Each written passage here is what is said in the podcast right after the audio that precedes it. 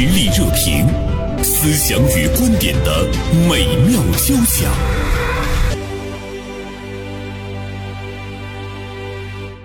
天呢，我们继续来聊和年轻人相关的事儿哈。昨天的那个呢，我想大家可能还是处于思考中，就是连续考八年的研究生还在坚持，到底呢值不值得？啊，我们今天要说到的是，就是你考上了研究生之后呢，你的人生之路是不是就是铺满了鲜花？现实呢是比较残酷啊。今天我们想说的是一位女硕士从大厂裸辞去花店呢当学徒。还有一位呢，九八五院校的女生也裸辞大公司的设计师，改行做这个宠物美容师，啊，这样的两件事儿呢，目前也是接二连三的登上了热搜。这里面我们可以看到形势比较严峻的就业的这种状况啊，我们看到了他们的人生似乎呢是由高再往低走，但是他们的回应说呢。做喜欢的事情，要放弃枷锁，不想活得像老鼠一样。所以有的时候，我们想一想，如果啊，他们是我们的孩子，或者是他们是我们的姐妹的话，呃，对于这样的一种行为，你是不是可以接受？好，如果你本身和他们有相同的经历的话，你会不会选择这样的一条人生之路啊？包括求职之路吧。我们也欢迎收音机前的听众朋友，可以通过发微信的方式参与到我们的节目中来，D L 一零三三一零三三。好的，介绍一下今天的节目嘉宾，一位呢是大连晚报名笔视线今天的直笔人徐汉博，还有一位呢是大连仓储与配送协会的秘书长于波。二位早上好，早上好，袁生早上好，大家早上好。呃，韩博呢是关注到了这样的一个现象，当时看到之后很震惊吗？韩博？嗯，是这样。当时呢是羡慕嫉妒恨。作为一个上有老下有小的中年人啊，很羡慕现在年轻人有选择，能选择。但是定睛一看呢，又有一些担心，因为热搜新闻里的这两位裸辞的女生呢，呃，很明显她们是有财力以及能力。去做出一些选择的，但是，呃，我就有一点担心，就是他们的这种向下兼容，或者他们的这种随心所欲的选择，对一些呃正在求职的年轻人或者初入职场的小白，并不是一个很好的示范。嗯，大家会不会更多的去学他们？呃，于秘书长你怎么看？嗯，首先来讲，我看到这两个标题以后，嗯，我觉得有点标题党的感觉啊，因为我觉得是一种小样本的一种偏差吧。人往高处走，水往低处走流嘛，嗯，啊，这种向下兼容还是少数啊，大部分大学毕业生还都是啊有这个志向啊出人头地啊或者这种想法的，对，嗯嗯，但是不能出人头地，或者是面临着特别大的压力的时候，就当人们。走投无路的时候，呃，其实呢，两个女生的选择突然之间给大家打开了一个通道，这个是不是呃，它能够让人们有一份勇敢？就是这个勇敢，它是不是会会掀起人们心底的共鸣？比如韩博也是一位相对比来说的年轻人，韩博突然之间有一种羡慕、嫉妒、恨，你就想，我从来没有这种想法，太厉害了，是吧？对，这就是。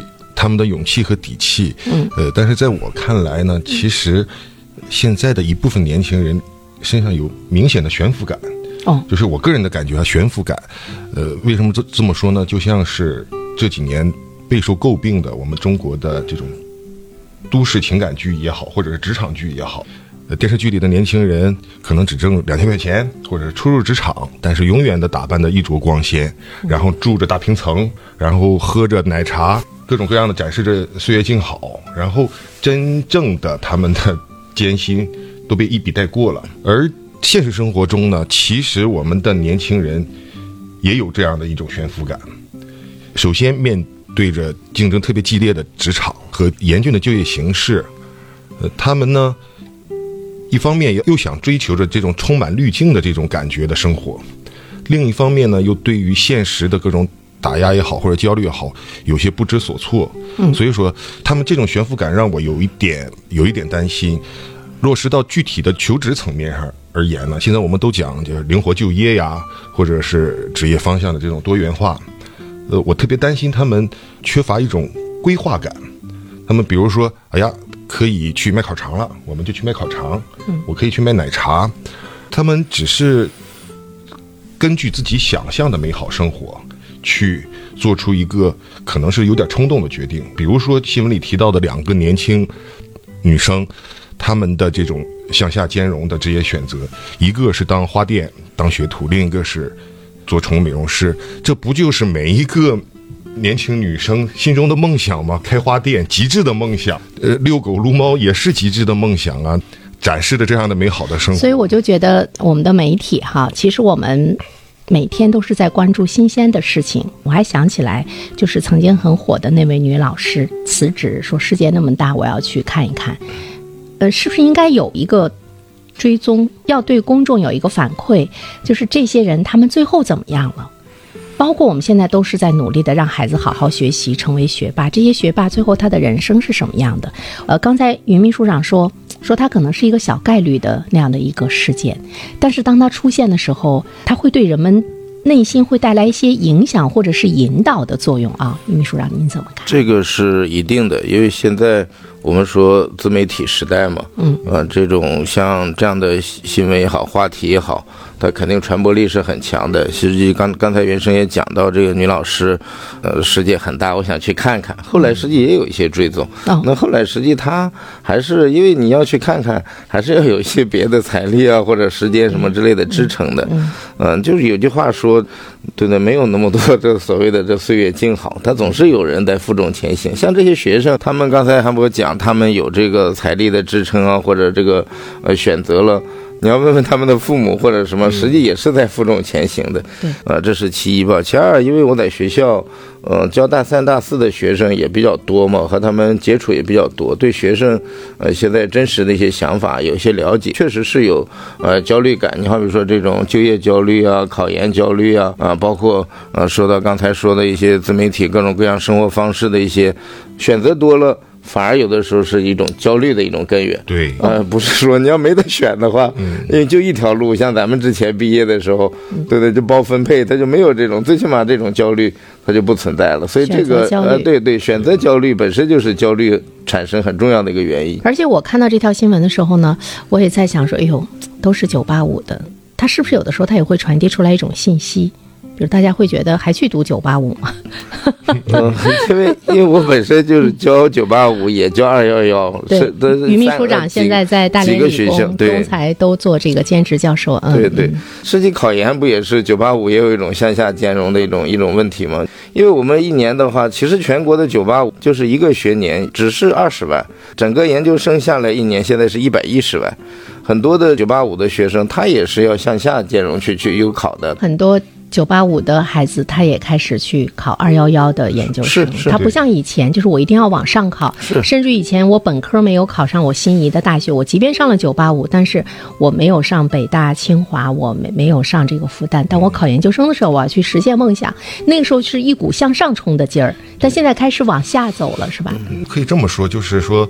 现在的年轻人们选择更多了，但是向上的路径反而更窄了，或者说更难了。嗯，内卷的还是很严重。对，有的大学最极端的，从大一开始就开始办这个考研班儿，呃，整个把这个大学的话高中化。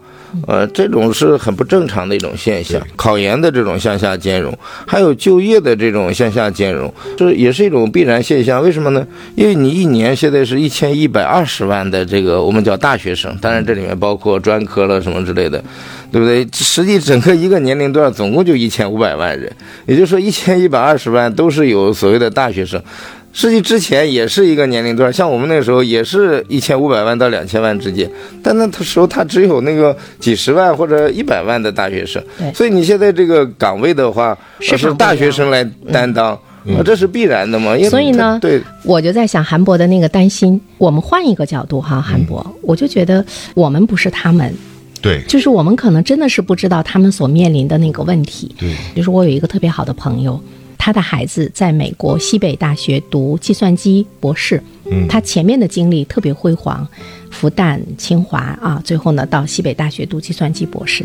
后来他被腾讯给招去了嘛，年薪都是五十多万，还有那个期权什么的，他就待了一年。他现在在我们东软当老师，嗯嗯，为什么呢？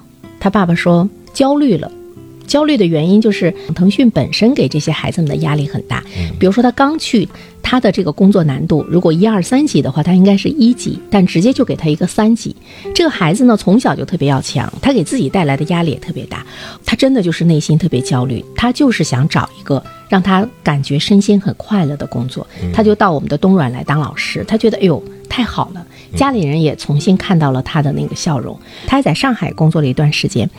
呃，在上海的那个政府部门，当时是把他当做人才引进的，他直接就成了公务员。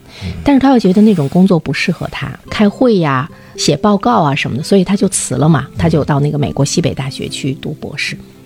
但是现在上海也也有一些科技方面的公司给他发 offer 的时候，他只要一看到跟计算机有关的，他立马就像那种一朝被蛇咬，十年怕井绳的。他肯定是拒绝。我们昨天在一起聊天的时候还说说有这个孩子有了内伤，你看他的这个路，我们是不是也可以看到他是向下兼容？当然不能说到我们大连就是向下了，就是他的这个职业的选择等各个方面。其实就是我一开始的观点，他的选择没有错，他确实也受到了职场的伤害，但是。就是这一个年轻人是一个有选择权的年轻人，有能力去选择的年轻人，甚至向下兼容以后也能活得很好的年轻人。于秘书长，现在我们的您了解的我们的大学的这种教育，从大一开始会不会有这样的一个对于孩子们的这种职场抗挫能力以及职业规划的这样的一个呃提前教育？心理辅导，对这个很好的一个问题，因为我是这个商科的老师啊，我们实际现在主张叫三位一体。啊，就是知识能力，还有一个很重要的就是品格啊。这个品格里，就刚才这韩博讲的这个啊，逆商啦、情商啦、抗压啦什么之类的。实际我们现在的学里必开的一门课叫职业生涯管理啊，我也教过职业生涯管理，上来就要让你回答四个问题：你喜欢做什么？你适合做什么？你应该做什么？你能做什么？并且这每个做什么后面都跟着这个量化的，就是工具的。呃，实际学生也是受过训练的，呃，但是因为人他不是说训练就一定会在这方，特别是情商、逆商，不是说简单的这个学校就能训练出来的。呃，但学校确实是在反思这块儿。我觉得从家人的角度上，他希望我的孩子最终是健康的，而不是说我要图那种我一直在向上。哎，我在腾讯，我年薪多少多少钱？但是我的孩子是焦虑的，他的心理承受力没有那么强。最后呢，哎，我的孩子比如说抑郁了，深度抑郁了，他不能正常的工作和去学习。与其那样，我要那个标签在大上海，在大深圳怎么怎么样？我不如说，哎，他就是在一所普通的高校。他过着他很幸福的生活，他也把他的知识传播出去，他也发挥了他的能量。而且他现在讲课的时候，家人突然之间发现很内向的一个他，其实他讲课沉浸，讲得很精彩。呃，我们看到一些孩子，他的那种学历的背景很光鲜，当他在生活中他真的是向下选择的时候，可能是他在真正的思考，我究竟要过一个什么样的人生，或者是说这些孩子开始内观呢？到底什么是幸福？他是不是真的能给社会带来一个不求上进的呢？我觉得还不尽然，肯定是不尽然的。我个人认为哈，我又想了一下，这个年轻人更早之前，嗯，他在去求学的时候，他在去为自己身上添添砖加瓦的时候，他那个时候他自观过吗？嗯，或者是和过来人交流过吗？对于自己的职业，对于自己的性格以及自己的这种抗挫。抗挫折的能力是否有过评估？那么，呃，咱回过头来想，是不是其实对于十年前的他而言，可能在东软当老师就是一个最好的职业方向？只是他看似是向向上兼容，但是其实他是走了弯路的。嗯，如果他没有这个美国西北大学的背景，如果没有腾讯的这个经历，东软可能。也不会把他当做一个非常好的人才来引进哈，所以呃，在这里面也是想跟于秘书长来探讨，像刚才韩博说到的，说如果他事先明确的知道，可能包括我们自己在内，你真的知道你你想要什么吗？对，你真的知道你的那个规划和你实际的那个想法和你的能力，在这一生中真的有过非常好的匹配吗？有的人可能都退休了，他也没有去做他真正想做的东西。这个是跟教育有关，但是它或许就是人生的精彩。是要不然怎么还有命运这个词儿那？实际上，实际上有的说，我我们讲职业生涯规划的时候，有的说，职业生涯不是规划出来的，是一步一步走出来的。对啊，有的时候是是有这样，但是这个不能说你是因为你是一步步走出来的，就说走一步看一步，这个不矛盾的。呃，实际这个职业生涯规划，刚才我们说的这个这四个做什么吧？嗯，它本身你加上量化工具以后，实际上是能帮助你很好的做这个呃内省啊，做这个目标的设定啊，对不对？这个目标的设定，在这个或者我们叫志向也好。在整个的职业生涯规划里是是非常重要的，你不能就是因为因为后来有很多的一些中间有很多的一些变故啊或者什么之类，你就否定了你出发的时候要要要深思熟虑。中国一直就说什么事情三思而后行啊，什么我们很多的古人，我觉得今天跟我们那个时候大学毕业还是不一样啊。现在的孩子们他面临的一个是。刚才我们说到的选择，另外一方面的话呢，他在互联网上的这个信息，包括我们更多的那种成功渲染啊，在抖音上挣了多少钱，一夜之间，你看我我都这个岁数，我有时候听到那样的例子的时候，因为他就是平常人嘛哈，你听到之后你也会有焦虑，你就会一下子就有一种声音说。对自己是一个否定，所以我就觉得，对于今天的年轻人来讲，真的他们面临的呃整个的那状态，他需要一颗特别强大的心。所以我们现在对于孩子来讲，我觉得他们内心的这个成长，内心的大学的建设好像更重要。比如说，他们有了很多很强大的内心，他学会去疏导，那么他不单单是退一步向下兼容，他会觉得我面临着这种焦虑的时候，我。怎么样？我去面对它，而不是退缩。比如说，就像我刚才说到的那个例子，那他可以向公司说：“其实我应该是从一级的那个难度来做起，你不要给我三级，对吧？就是你要有这种去交涉交流，要显弱的这样的一个能力，并且当然你内心要接受你的这样的一个行为，以不至于最后你完全的去放弃。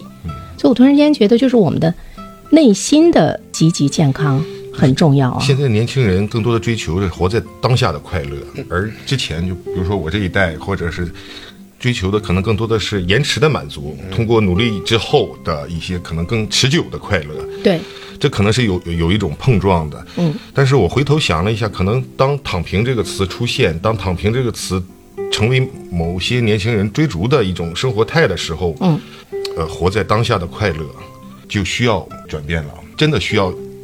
延迟满足，自律，对自律，目标感，嗯，呃，意义的追求，好像我们说的都都比较大，其实它对人生挺重要的。是，嗯，于秘书长给我们做个结束语吧。我们现在讲就是中国的年轻人是叫均值很高，方差有点小。就是个性不足，我们现在一定就是在这种丰富多彩的这个社会啊，我们以后应该是允许这种方差的这种存在。嗯，呃，在我们高均值的情况下，我们允许这种高方差的这种存在。嗯。